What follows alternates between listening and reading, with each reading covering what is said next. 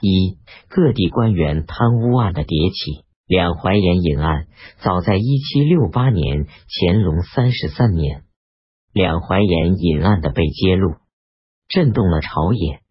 两淮盐政游把使向盐商索贿不果，上奏说。上年普福前任两淮盐政，奏请御提物子乾隆三十三年刚引，仍令各商每引缴银三两，以备公用。共缴驻运库银二十七万八千有奇。普福任内所办玉器、古玩等项，共动之银八万五千余两，其余建存十五万余两，请教内府查收。清代类钞第三册。两淮盐引案，乾隆帝已历任盐政，并未奏闻有此项收入。检阅户部档案，亦无造报派用文册，显系严正私行之用。自一七四六年乾隆十一年提引以来，二十余年，数额巨大。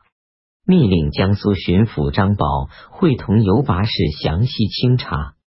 张宝、尤把使清查后上奏说，历任严正等均有营私侵蚀等弊。高宗实录卷八一三，历年御行提引商人交纳余系银两，共有一千零九十余万两，均未归公。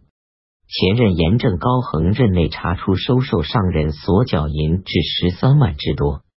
普福任内收受丁亥乾隆三十二年钢银私行开销者有八万余两，其历次代购物件借端开用者尚未逐一查出。清代类钞第三册，两淮盐引案，盐商即称办公名色，以提引应交官堂冒称乐书报效，滥邀褒奖。又将之用所余应输运库之项以前没不交，刚引应交官堂，各上未交余力六百数十余万两。乾隆帝命将原任盐政普福、高恒、盐运使卢建增革职，解赴扬州交张宝等案款查究。七月，张宝等奏称，查出卢建增令商人贩买古玩。未给价银一万六千余两，又查出和前任监彻同知杨崇英名下隐迹累累，尚有余隐无铸银三百九十六万余两。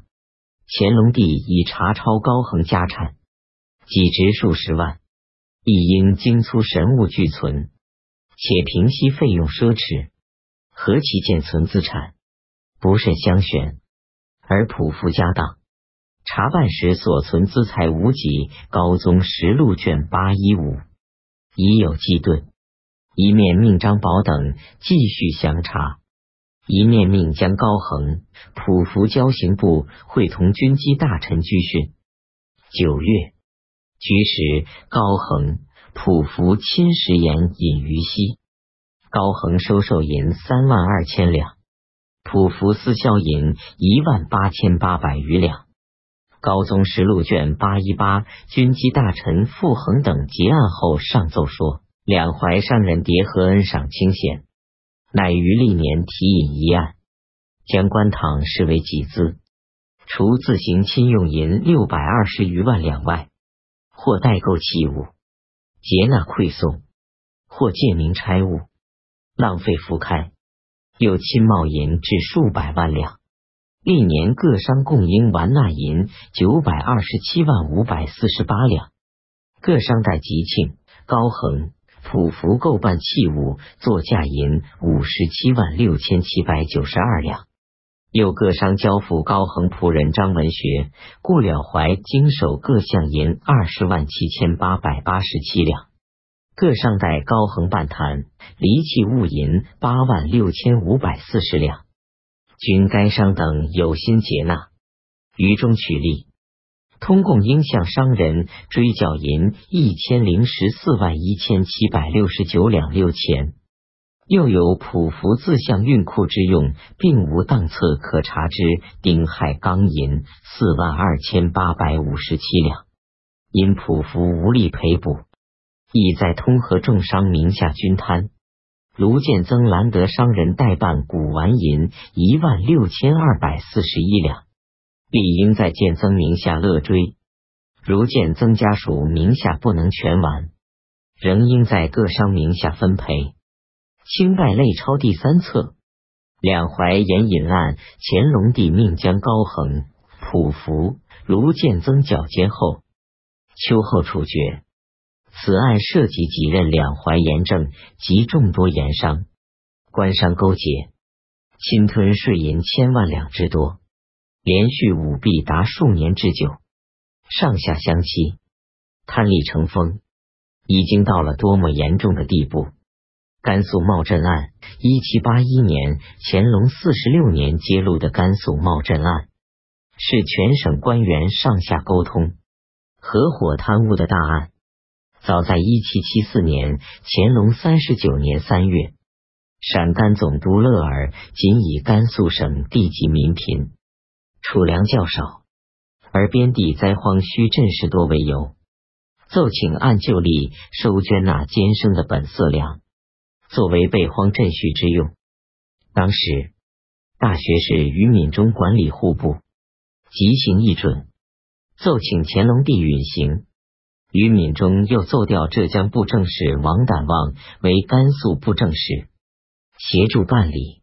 王胆望到任后，是有于敏中庇护，改收捐监本色粮食为折色银两，并且已任兰州知府蒋全迪将通省各属灾镇，历年捏开分数，酌定轻重，令州县分报开销。高宗实录卷一一三七，于是各地连年虚报灾荒，聚节深转，名为以捐粮赈灾，实际上是各级官员将捐纳银两私分。此后，王胆望调任浙江巡抚，王廷赞继任布政使，又将私收折色银一事专交兰州府承办，并公益每名监生捐银五十五两。此项捐银。由首府分发各州县。高宗实录卷一一三二这样，全省各地大小官员便连为一气，通同作弊，集体私分。各州县亦是亲冒官相为故常，竟无一人节己奉公。高宗实录卷一一四，直到一七八一年乾隆四十六年。大学士阿贵去甘肃镇压苏四十三起义，见夏节，奉命与陕甘总督李世尧查办甘肃赈灾事，才发现该省旱灾请赈全属虚捏，将该省官员冒赈私分捐银事上奏。乾隆帝惊叹为从来未有之奇贪异事，说甘省上下沟通一气。竟以朕惠养梨园之政为若被肥身利己之徒，亲唐殃民，毫无忌惮，天下无不共之，而内外臣工无一人言及，此之实为寒心。高宗实录卷一一六七，乐而锦、王胆望、王廷赞、蒋全迪等相继被刑部提讯处斩，辅道州县官贪污二万两以上者拟斩决。以下者拟斩后，先后处死各级官员约六十人，另四十六人发往伊犁、黑龙江等处充役。欲大赦不得原力宽释，贪污官员分别监禁者多人。事后，乾隆帝一及甘肃捐监之事，最初是由已故大学士于敏中立言应开，说是于敏中拥有厚资。亦必系王胆望等会求路线，种种避混，难逃朕之洞见。高宗实录卷一二四八，命将于敏中牌位撤出贤良祠，以昭警戒。浙江贪污案、甘肃茂镇案被揭露后，原甘肃布政使王胆望已调任浙江巡抚。乾隆帝命斩王胆望，查抄其家产。又发生了以闽浙总督兼浙江巡抚陈辉祖为首的浙江官员贪污查抄钱物的奇案。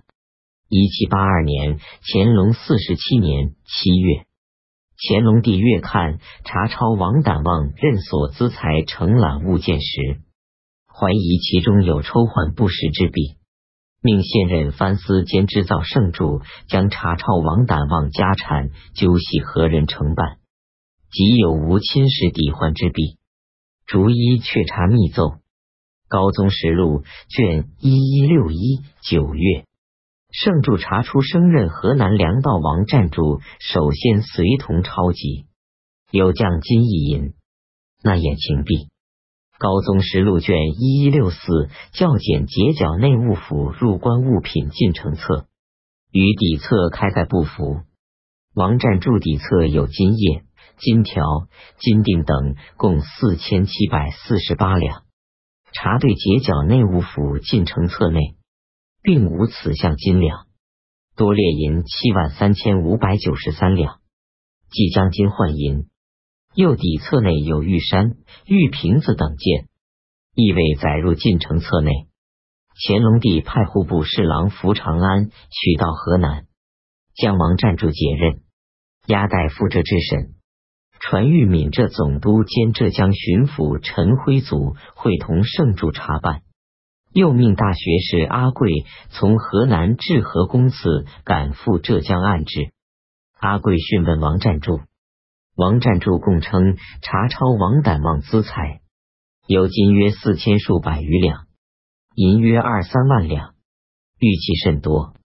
我查办时，总督陈辉祖曾调取备用物件阅看，乾隆帝命将陈辉祖革职拿问。由河南巡抚傅乐浑补授闽浙总督，陈辉祖供称以金一银一款。查抄时据调任布政使国栋面禀伤患。乾隆帝认为国栋时任安徽布政使，与陈辉祖相同舞弊，是此项金项全系陈辉祖、国栋二人抽换抵对，分肥入己。自述显然，此事大奇。为从来所未有。高宗实录卷一一六五命将国栋革职拿问，交阿贵审办。阿贵还未到浙江，浙江前任布政使李丰、按察使陈怀、王镐俱至热河。乾隆帝面询他们办理王胆妄资财事，并命据实书面自陈。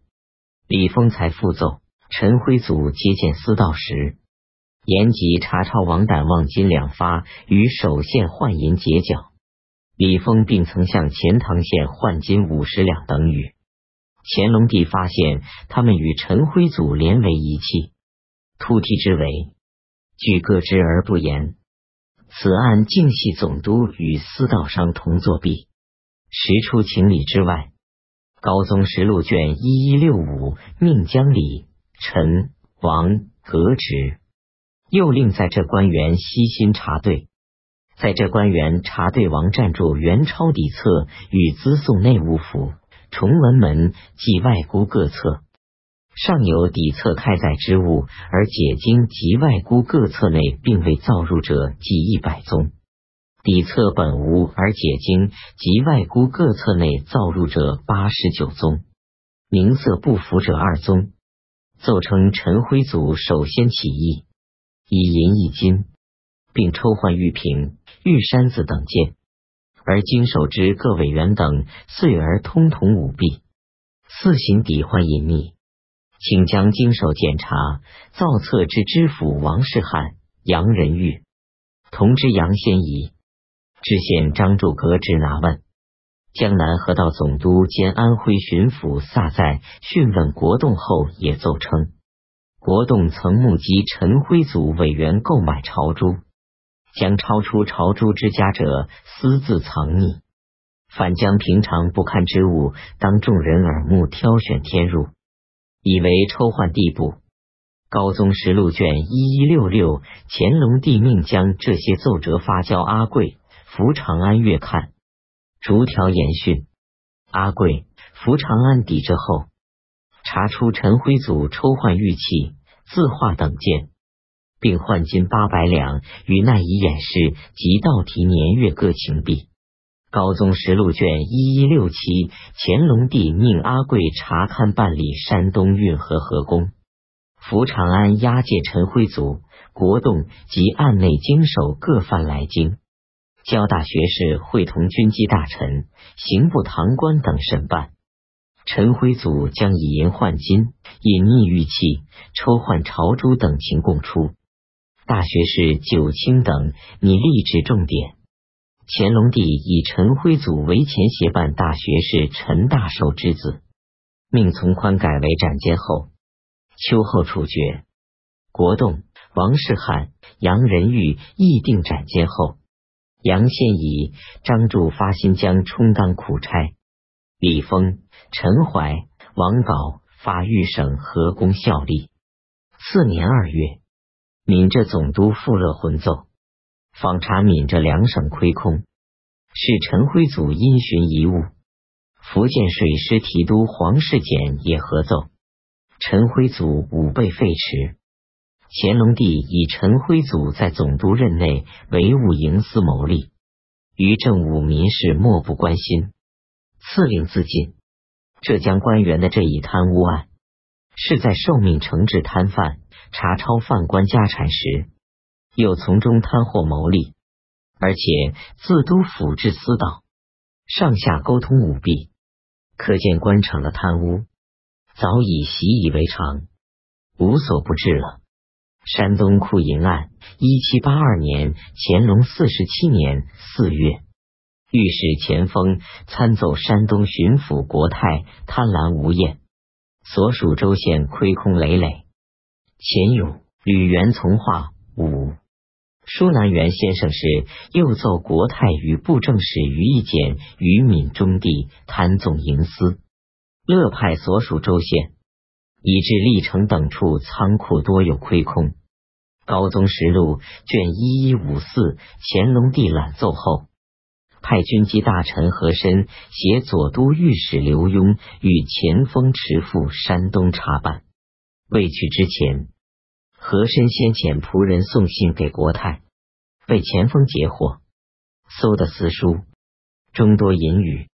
清代类钞第三册，国泰以交通和珅伏法，和珅授意前锋为国泰弥封。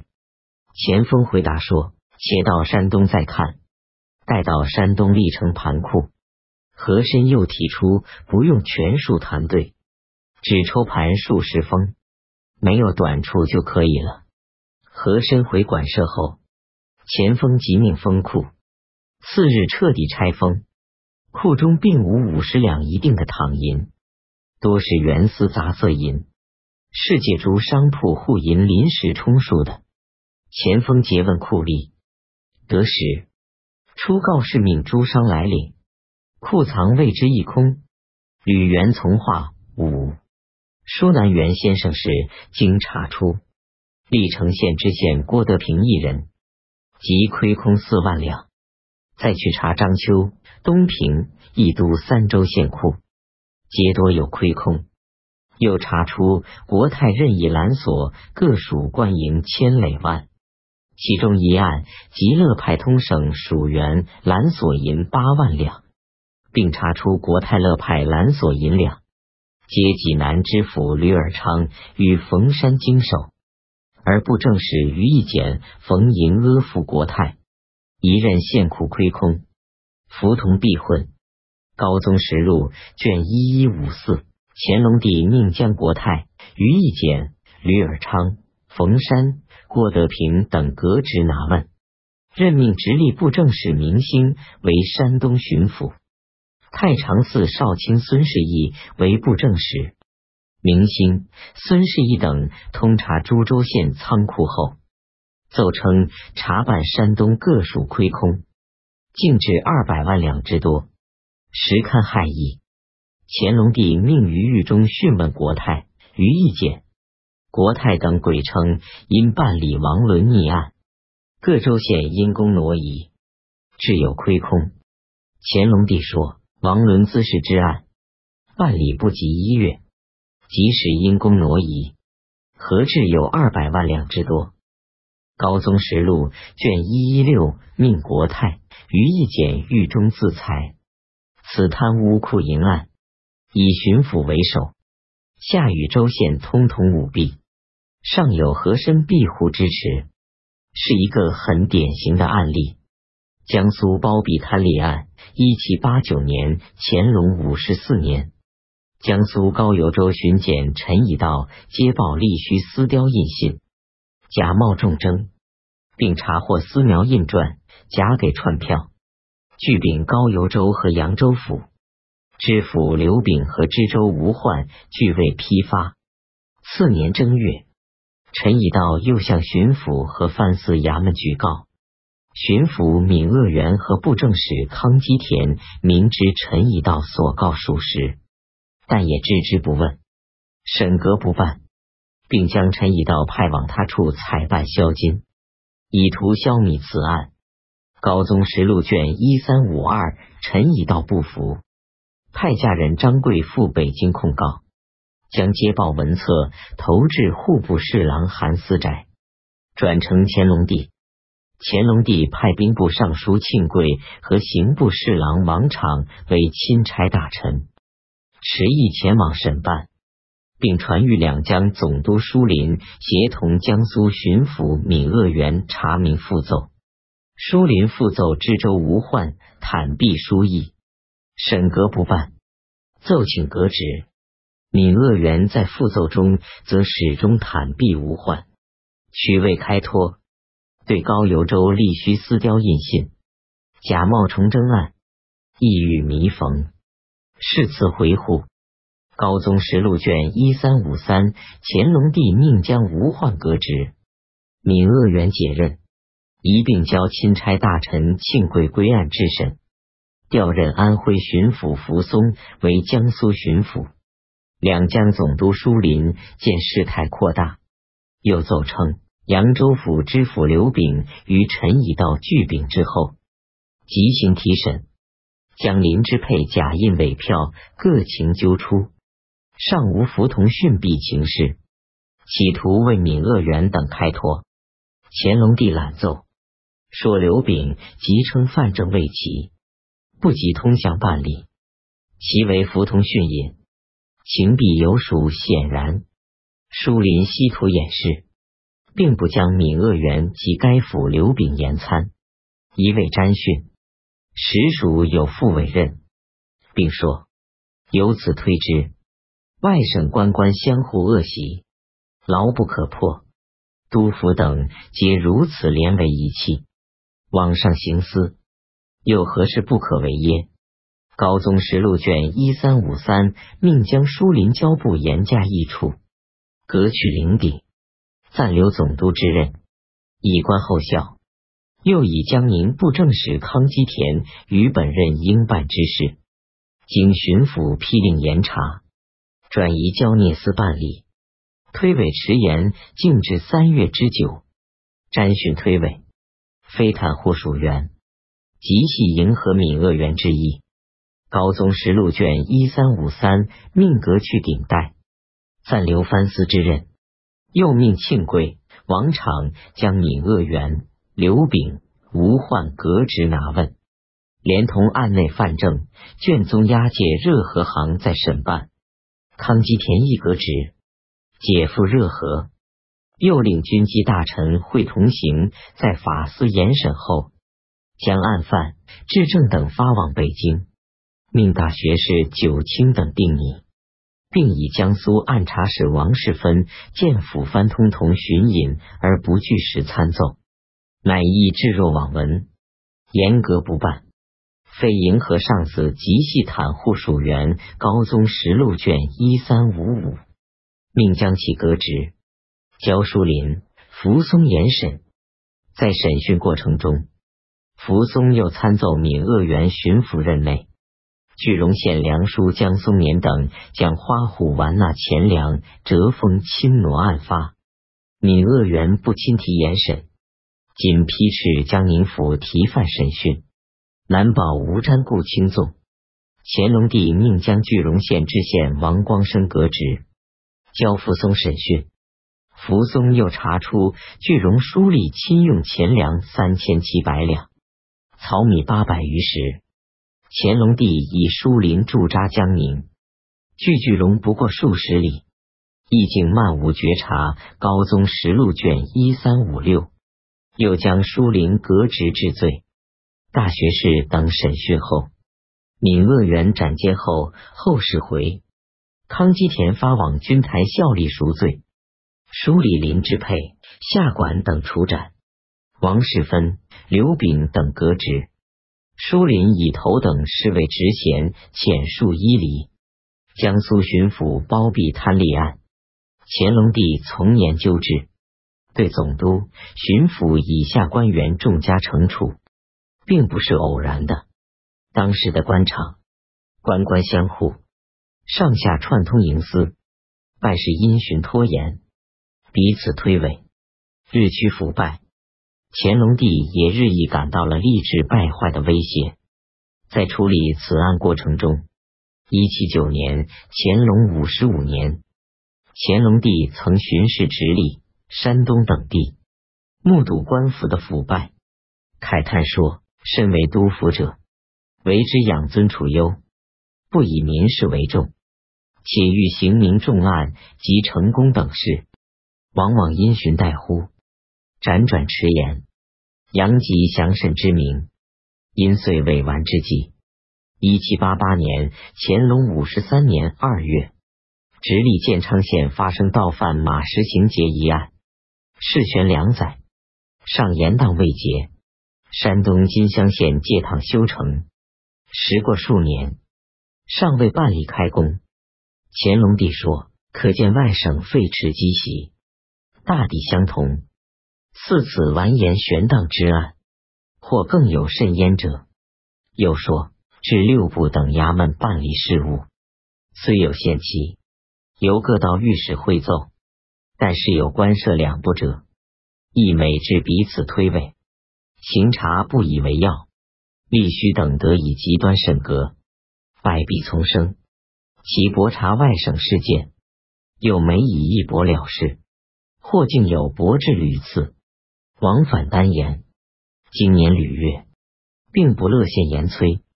高宗实录卷一三五一，乾隆帝曾命大学士九卿科道等会议，酌定各级官员承办各类事件的期限，但谢当废弛的颓风依然不可遏制。乾隆帝重惩两江督府，意在使官员之所警戒，但官场腐败的积习。并不能因此而有所变改。这府贪污案查处苏府闽鄂原案的新任江苏巡抚扶松，于结案后调任浙江巡抚，不久也因贪污被揭露，成为江南的又一大案。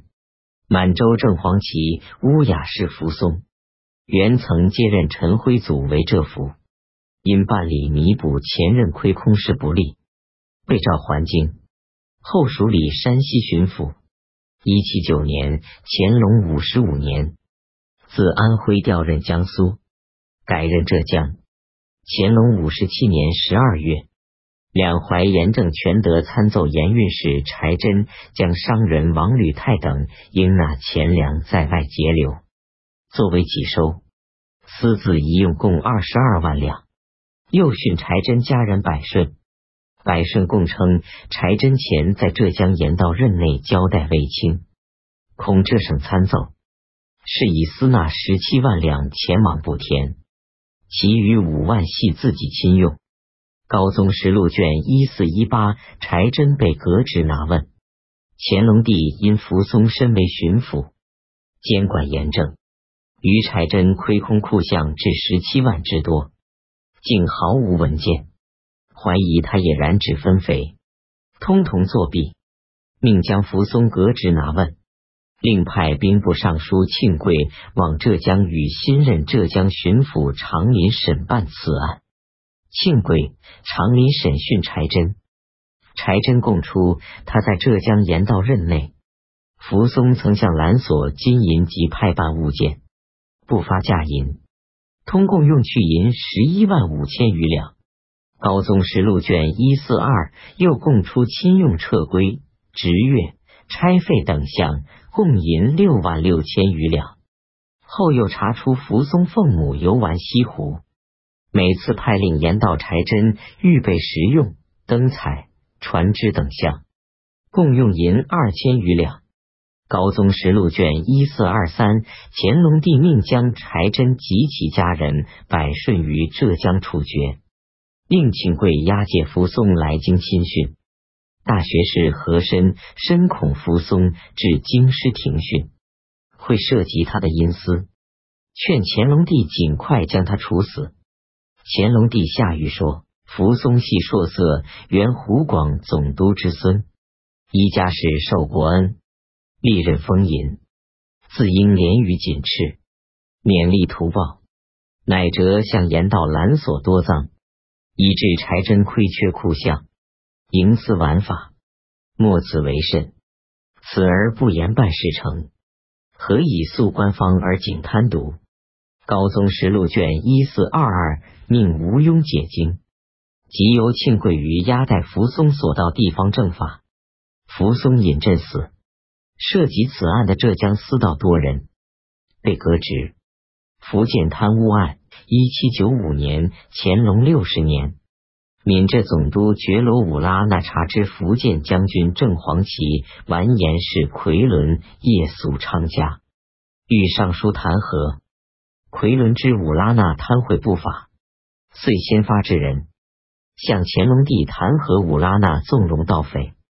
上奏说，福建各海口地方盗匪仍复四行出没，甚至五虎门尽在省会，而盗船即在彼停泊叠结，毫无忌惮，以致商贩闻风裹足，皆由该督府等平日漫无整顿所致。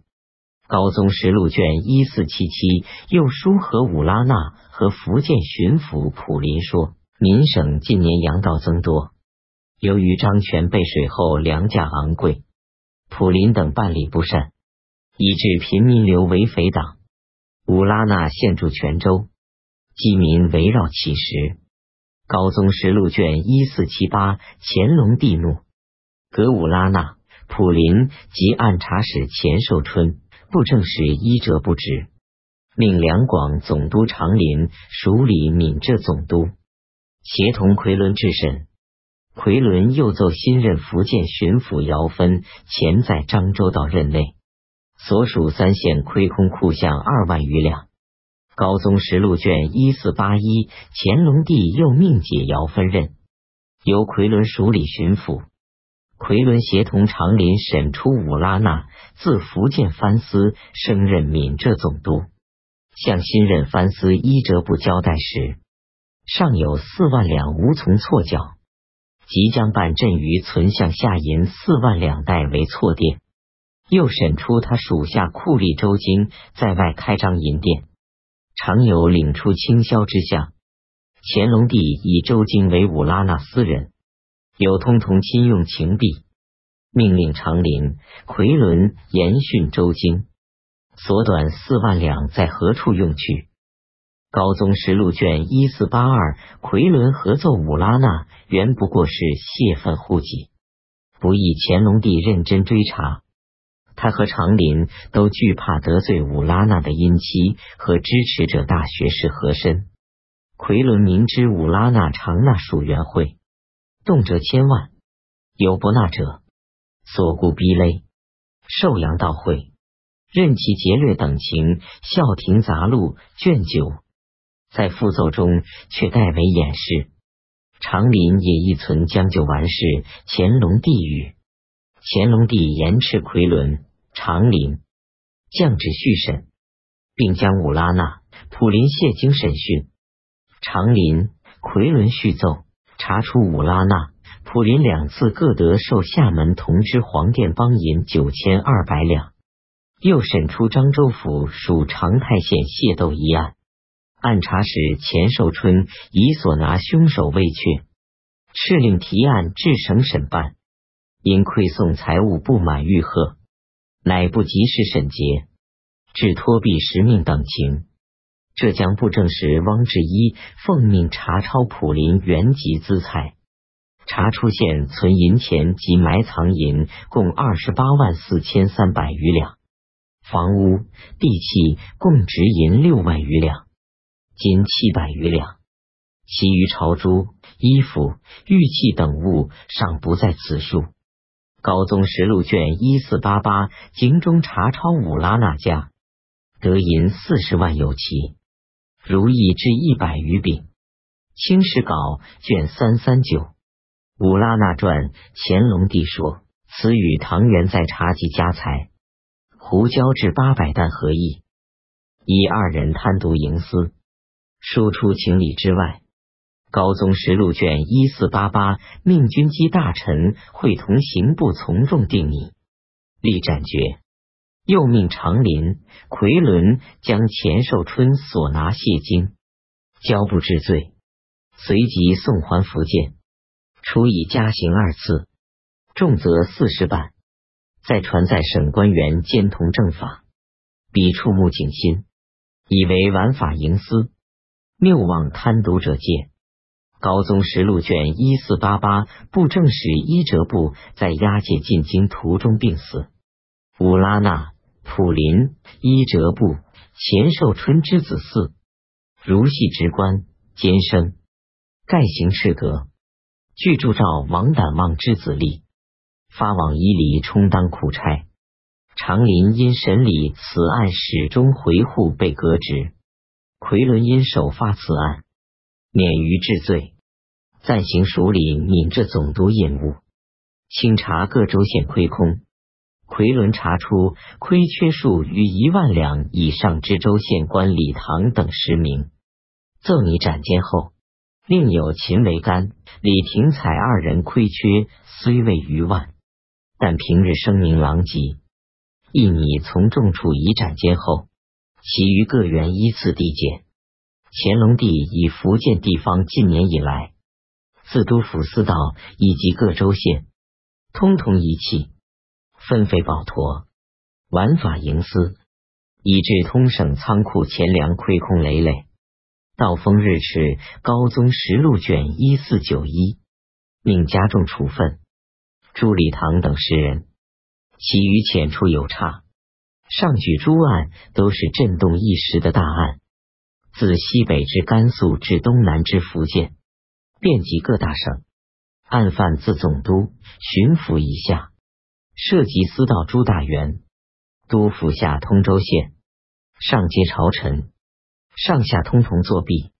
督府大案如此，各地区各级官府的次案和小案，不难推知，已被处置的如此，未被处置的贪污腐败现象。